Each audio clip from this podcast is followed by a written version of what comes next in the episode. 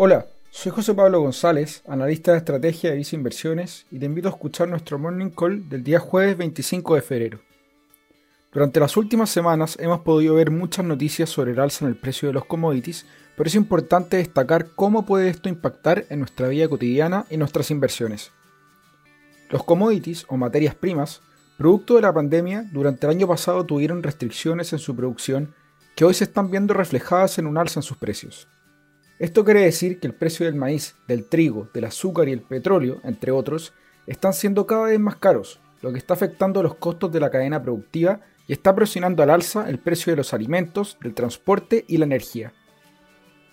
En Chile en particular, el escenario no ha sido diferente y hemos visto durante los últimos meses subidas en la canasta del IPC, impulsadas por categorías esenciales como el pan, las frutas y las verduras.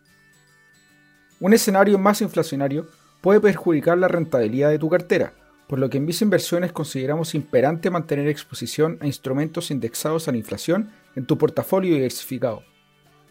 En ese sentido, dentro de la categoría de la renta fija local, recomendamos favorecer instrumentos denominados en UF. Dichas preferencias se encuentran reflejadas en nuestra combinación de fondos Vice Renta UF, Vice Renta Pesos y Vice Renta Largo Plazo en un perfil de inversionista muy conservador o mediante el fondo a tu medida Vice Estrategia más conservadora.